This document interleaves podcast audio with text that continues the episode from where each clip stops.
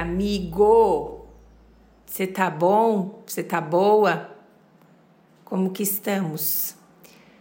É, eu tô aqui na clínica e eu vou contar uma coisa para vocês. Eu tô do lado do tiro de guerra e tá chegando o 7 de setembro e eles fazem as é, os ensaios, né? Então, se vocês ouvirem uma galera gritando pode ter certeza que são eles passando animadíssimos.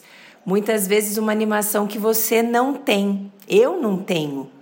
Os caras estão seis e pouco da manhã. É assim, né? Cada um, né? Minha filha fala, cada qual com seu qual, né, mãe? E eu vou falar, é verdade, tá, tá, cada qual com seu qual. Cadê o brilho da tua vida? Por favor, me conte agora. O brilho se apagou, você está se sentindo mal, um estado de desencorajamento, uma perda eminente de interesse, que pode estar tá vindo por conta de perdas na sua vida, de significações de fracasso, ou até mesmo por conta desse estresse emocional excessivo que você vive. E no momento em que você toma consciência disso, você encontra esse sofrimento, isso se chama depressão. Acho que eu nunca falei de depressão aqui no podcast, porque eu não sei. É doloroso, né, falar sobre esse tema. É doloroso a gente ter que enfrentar esse tema. A gente está entrando agora no setembro amarelo, né, gente? Então a gente tem que, mais do que nunca, olhar para essa história da saúde mental e não ter medo de tocar em determinados temas. Dentre eles, o tema da depressão. O brilho se apagou. O mundo não tem mais cor. A fada da sorte desviou os caminhos dos meus. Eu sou o cara mais infeliz da aldeia. Eu me lembro quando eu falo isso de uma metáfora que quando eu era jovenzinha eu fazia terapia e a minha terapeuta contou essa metáfora para mim. E essa metáfora me fez muito sentido. Era muito legal, sabe? Eu era jovem para caramba, imagine quanto tempo atrás isso não faz. E eu ia nela e ela há muitos, verdade, tá? Muitos anos atrás ela já trabalhava com a programação dos relaxamentos e após os relaxamentos ela fazia é, a narrativa de uma metáfora uma historinha. E certa vez ela e eu, né, naquele flow de correria, de tristeza, é uma sensação de fracasso. É, vamos pensar aí, a Inara devia ter o quê, gente? Menos de um aninho de idade, sabe? Aquela coisa de carreira, um casamento já bem estranho, mesmo que no começo, bebê pequeno. Eu casei muito cedo, né? Acho que eu já contei para vocês, né, que eu casei com 21 anos de idade e casei porque eu quis, tá? O sonho da pessoa era casar e ter filho. Casei, tive vários filhos, tenho três filhos, é maravilhoso isso. Mas naquela época eu não estava bem, eu estava deprimida. E ela me contou essa história. Era uma história que dizia assim: era um gnominho pequenininho é, que estava triste e infeliz na aldeia dele. E quando eles entravam no estado supremo de sofrimento, de infelicidade, a flor da pele, eles entravam num choro compulsivo e o, o gnomo mestre aparecia quando é, eles estavam nesse estado. Se você tem uma religião que não combina com o gnomo, você imagina um ursinho, você imagina né, um gatinho. A questão é o metafórico, é a gente chegar na moral da história. Então eu vou dizer para você que quando ele chorava nessa aldeia, o gnomo mestre aparecia. E então o gnomo mestre olhou para a carinha dele e falou: O que foi, pequeno gnomo? O que está acontecendo?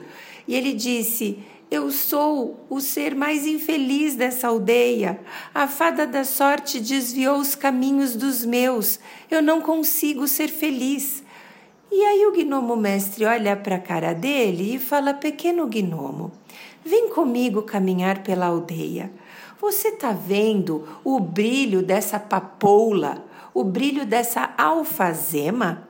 Você está vendo as cores encantadas da nossa aldeia? Por onde você passa com o seu pranto. Você transforma o brilho da natureza. E aí ele olha, bem desconfiado para o gnomo mestre, e ele diz: Você quer dizer que eu vou ter que passar a minha vida inteira chorando para transformar o brilho da natureza? E aí o gnomo mestre fala: Não, pequeno gnomo, eu estou querendo dizer que se o seu choro é capaz de transformar o brilho da natureza, quem dera a sua alegria. Comece a sorrir. Gente, né, já gravamos uns dois, três, dez, mil podcasts sobre o sorriso, mas eu não vou falar sobre o sorriso hoje. Eu vou falar sobre, cara, às vezes você tá mal para caramba e ainda assim você continua cultivando bem, é, bons feitos na sua vida. Essa é a moral da história, né? Muitas vezes a gente está se sentindo o lixo do lixo abaixo, né? Do cocô do gato, e, e você fala, cara, mesmo assim existem conquistas na sua vida. Então, eles estão passando. Eles estão cada vez mais. Tá bem que eu avisei que vocês ouvirem. Não sei se dá para ouvir. Uou, uou, eles fazem tipo um grito de guerra. É bonito para. É demais, tá? Eu gosto dessas coisas porque eu vejo a humanidade compartilhada. É coisa linda, né? Esse, esse grito tem um coração que bate, tem mentes pensantes. Eu fico imaginando até a ansiedade deles no rolê da apresentação agora do 7 de setembro, porque o tiro de guerra é tudo jovenzinho, né? Foi lá se alistar com 18 anos de idade e pegou. Então é essa galera, né? Eu acho demais. Então, é, muitas vezes os seus bons feitos, eles também vêm através da dor. E como gnomo mestre, eu não estou incentivando que você fique triste, não. Eu estou querendo, como ele, mostrar, cara, se a tua tristeza é capaz de transformar uma vida, imagina a tua alegria, é um incentivo isso. Então, o que eu preciso te dizer é que, assim, são vários sintomas do, do da depressão, tá? Depressão, você pode encontrar sintomas físicos, é, é, sabe, aquela é, desânimo, aquela falta de força de fazer as coisas, aquele, é, aquele choro, é, ou sintomas psicológicos, a sensibilidade, é, a condição de você carregar mais pensamentos negativos do que positivos, você perde a sua esperança, você perde a sua. Ai, sabe, sonhos, né? Falamos já de sonhos aqui. É, você perde esse olhar de interesse para o futuro, não cria metas. É, enfim, são, são vários, né? Uh, físicos pode ter aumento de sensibilidade a, a som, luz, é, você pode ter uma questão de é, problemas de, de, de corpo mesmo, é, pela vulnerabilidade física, até ficar com problemas de é, dermatite, de estômago, é, várias questões vão afetando, porque há uma guerra química acontecendo. E muitas vezes, meu amigo, eu preciso te contar uma coisa bem importante. A depressão ela pode vir de perdas, como foi falado logo no início do podcast, é, de fracasso, de alguma situação ameaçadora, mas ela também pode vir do próprio estresse emocional. E como o estresse é atual e o estresse está latente dentro das nossas vidas, é importante que você entenda que o estresse diminui a produção de serotonina, o hormônio da felicidade que os psicólogos chamam, porque provavelmente o neurotransmissor mais importante da manutenção do bom humor é afetado pelo estresse emocional. Porque quando a serotonina cai, o mesmo vai acontecer lá com a norepinefrina, isso daí a gente fala nomes técnicos, mas a gente não precisa decorar. Elas são reduzidas pelos glicocorticoides. Falei errado. É glicocorticoides Resumindo esses palavrões que eu falei, a baixa serotonina significa uma absurda maior vulnerabilidade à melancolia, a menor interesse pelo mundo, pela socialização, pelo levantar da cama, ter um motivo para poder viver. Então, eu preciso dizer para você que essa norepinefrina que eu falei, ela ajuda a pessoa a se sentirem alerta, ativa, tem aí, né? É importante. E a falta dela pode fazer com que você se sinta vazio, vazia, apático. Sabe apatia?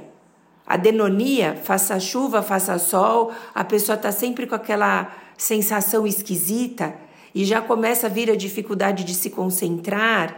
Gente, esses sintomas são clássicos da depressão. Falta de humor, falta de concentração, falta de ânimo, sensibilidade eminente. E eu vou contar uma coisa para você, meu amigo.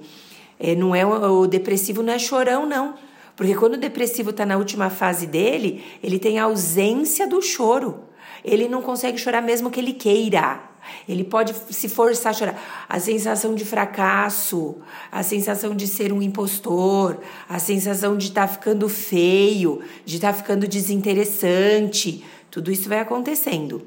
Então, agora eu quero contar uma coisa para você antes de dar as dicas é, adequadas, né, para que você possa começar a trilhar um caminho diferente aí na sua vida e sair desse mundo de tristezas, porque você não merece estar tá aí, você não precisa estar tá aí.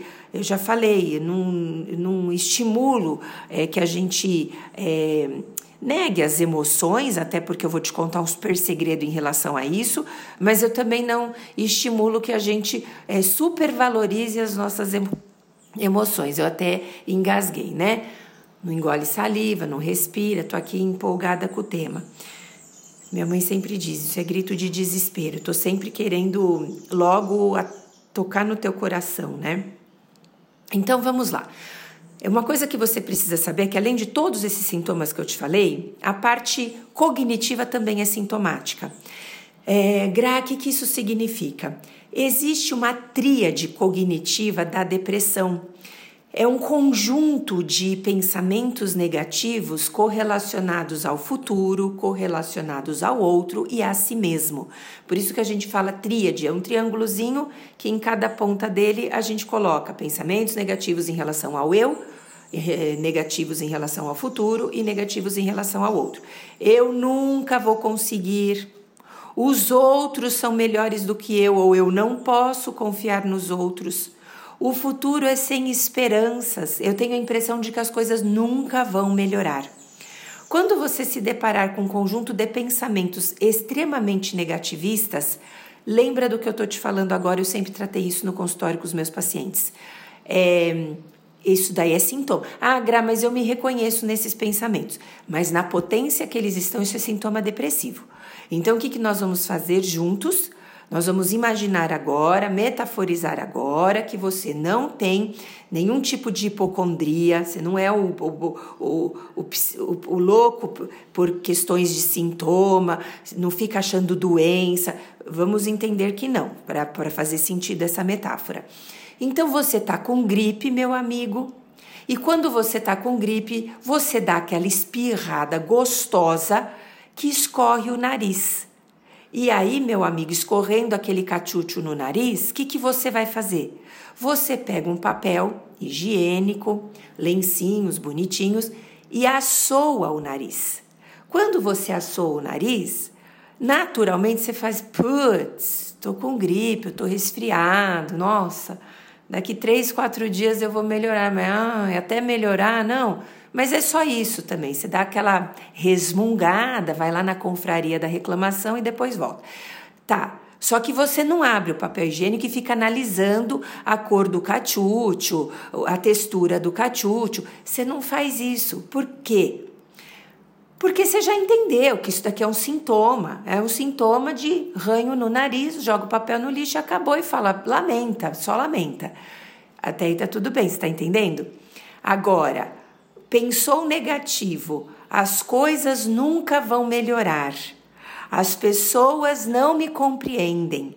Eu decepcionei de novo as pessoas. Opa, isso é sintoma.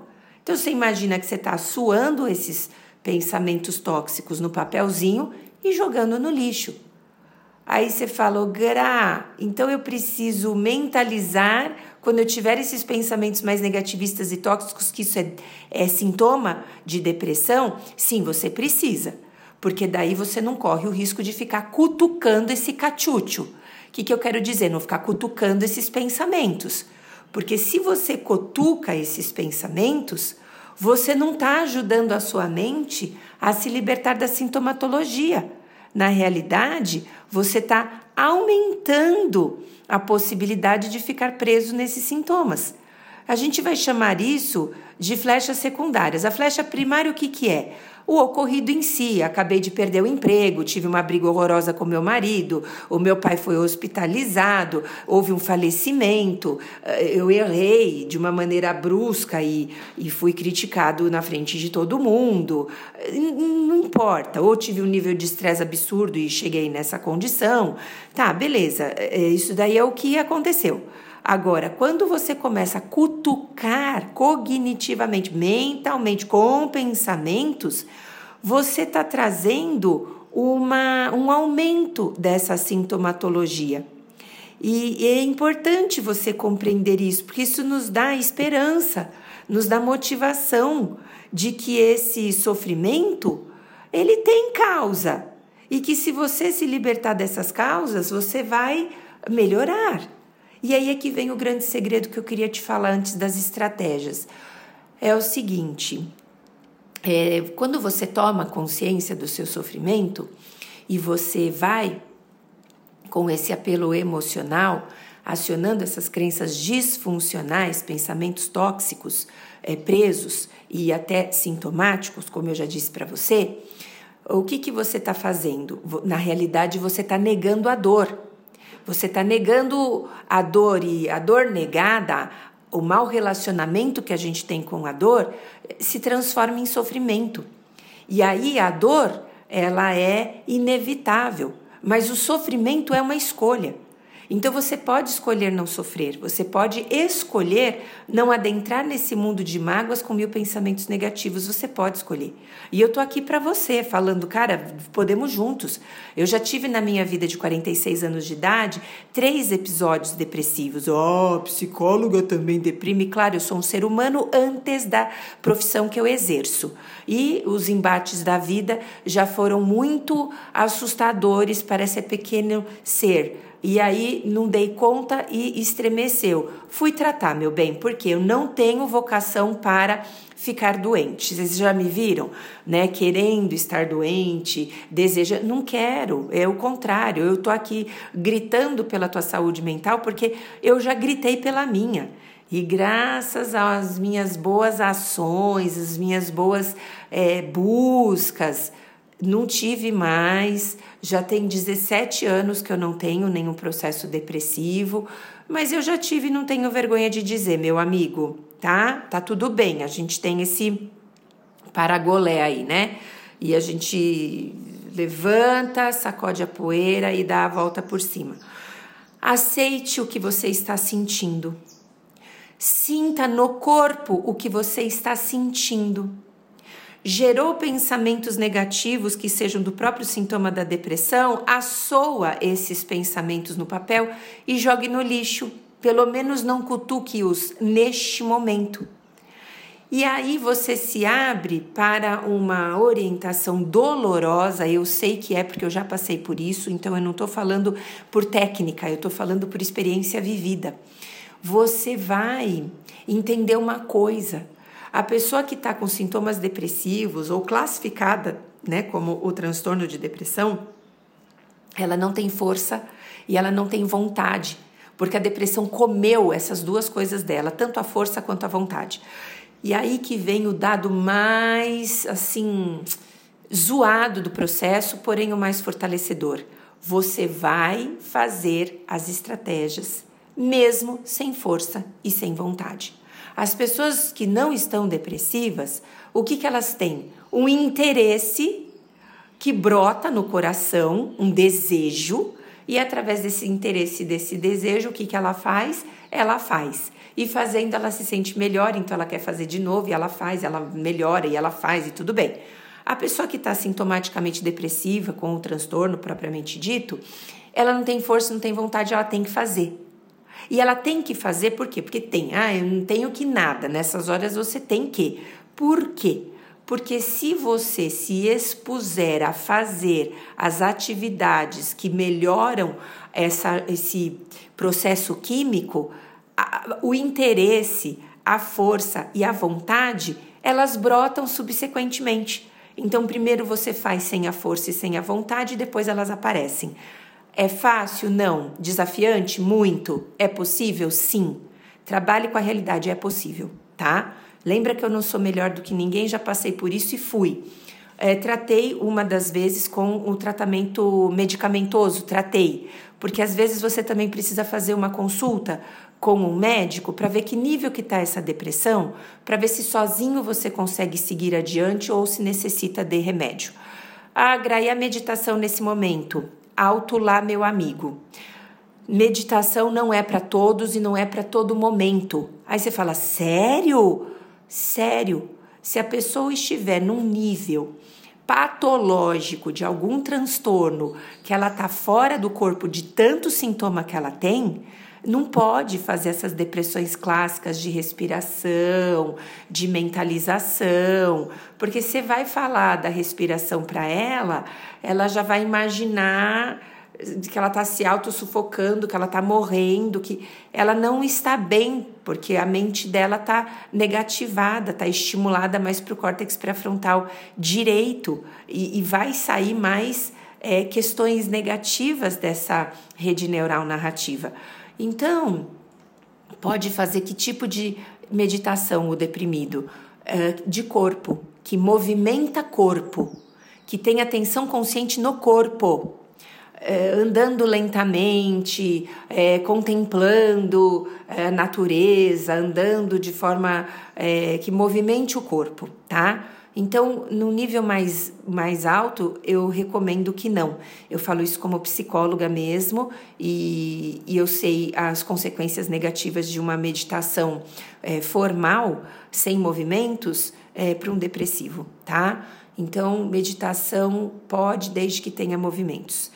Vamos lá. Vai contemplar a natureza? Vai. Vai andar descalço? Vai. Vai fazer atividade física sem vontade? Vai. Uh, se inscrever num processo de voluntariado? Vai, porque aí você desfoca um pouco da tua vida e vai focar na vida do outro. Vai, vai ter um grupo de apoio, às vezes fazer uma terapia em grupo, às vezes ter é, um grupo de apoio mesmo que, que, é, que te ajude. É, por exemplo, terapia, nutricionista, o instrutor físico, você vai pegar um grupo de apoio, que pode ser desde os teus amigos até é, profissionais da área, né? E quando você perceber que você começou a melhorar um pouco, né? E eu vou falar bem isso, um pouco pelo menos, você vai poder fazer os seus treinos de gratidão. Mas primeiro melhora um pouco, porque também o treino de gratidão para uma pessoa deprimida gera culpa. Então ela fica assim: ah, eu sei que eu tenho coisas incríveis na minha vida, mas eu não consigo dar valor. Ela começa a se sentir ingrata, entendeu? E isso gera culpa. Então, pode fazer o treino de gratidão? Pode, mas um pouquinho mais para frente, tá? Então, o que eu preciso dizer para você: tem saída, tem profissionais de braços abertos querendo te ajudar. A única coisa que você precisa é desejar sair dessa e, e peça ajuda. É, coloque sua voz no mundo. É, você não é chato porque você pede ajuda. Eu amo você, eu amo a sua vida e eu tô aqui por você. Então não, não, não crie ideias mirabolantes achando que a saída é, é sair da vida, né? E então eu digo para você que você pode matar o estilo de vida que está te matando? Pode, mas não mata o seu corpo. Ele não tem nada a ver com isso. Então é isso, meu amigo, de uma maneira mais séria hoje, falando sobre saúde mental, mas falando para você que eu te amo e que eu tô aqui super de coração aberto e que eu tô aqui super querendo que você melhore e que eu tô sorrindo para você. Sim, eu falei para você no início, o gnominho estava chorando e estava transformando o poder da natureza. Agora ele está sorrindo, você imagina o que é que ele não pode fazer de maravilhoso na própria vida.